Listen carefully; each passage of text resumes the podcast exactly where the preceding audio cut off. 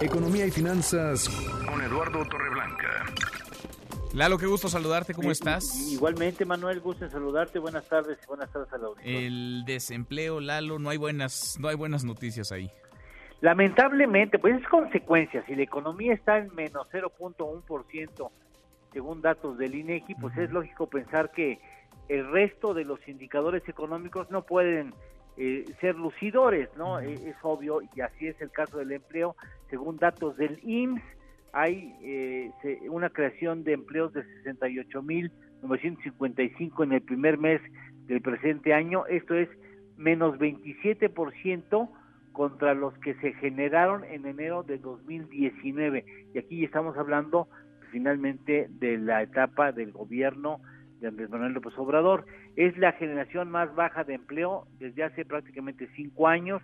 Los empleos permanentes retrocedieron 25.7, los eventuales retrocedieron también menos 28.1.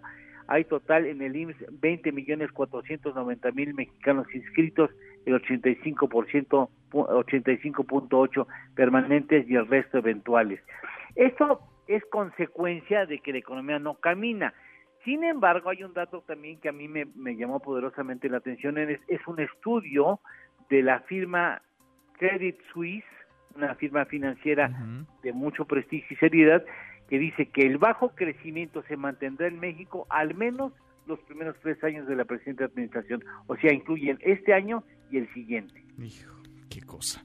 Qué tema. Oye, a propósito de asuntos económicos, para aprovechar viaje contigo, baja otra vez por quinta ocasión al hilo consecutiva Banco de México la tasa de interés 7%, Lalo, estamos en Siete. 7%. Bajó, bajó un cuarto de punto porcentual, había margen para bajar medio punto porcentual, era una medida ya muy cantada, la duda era si serían aventureros y, y, a- dispondrían de una baja de medio punto porcentual, no lo hacen así entre varias razones, Manuel, porque hay más de ciento, en números gruesos, 120 mil millones de dólares de extranjeros invertidos en deuda gubernamental.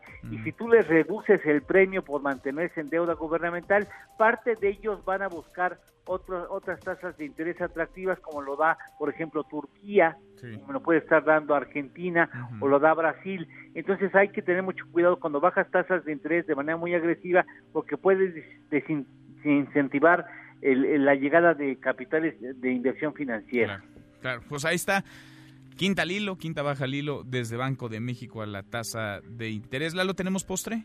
Sí, si cancelamos puentes vacacionales con motivos de fechas patrias, tendremos una pérdida, según dice la iniciativa privada, y le creo, de menos 21 mil millones de pesos. Uf.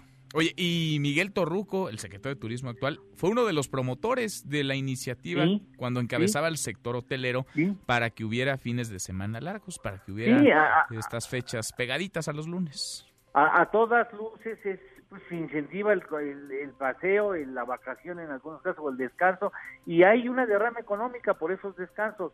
Y yo creo que Toruco ahora tiene la obligación de darle la vuelta a esa iniciativa del presidente de la República. Pues sí, a ver, a ver si no tenemos ahora dos calendarios, el de los puentes, el de los fines de semana largos y el de las fechas cívicas, históricas, conmemorativas. Veremos Lalo y lo vamos platicando. Gracias como siempre. Y con Manuel, como siempre, un placer saludarte y saludar a nuestro público. Gracias, muchas gracias. Mesa para todos.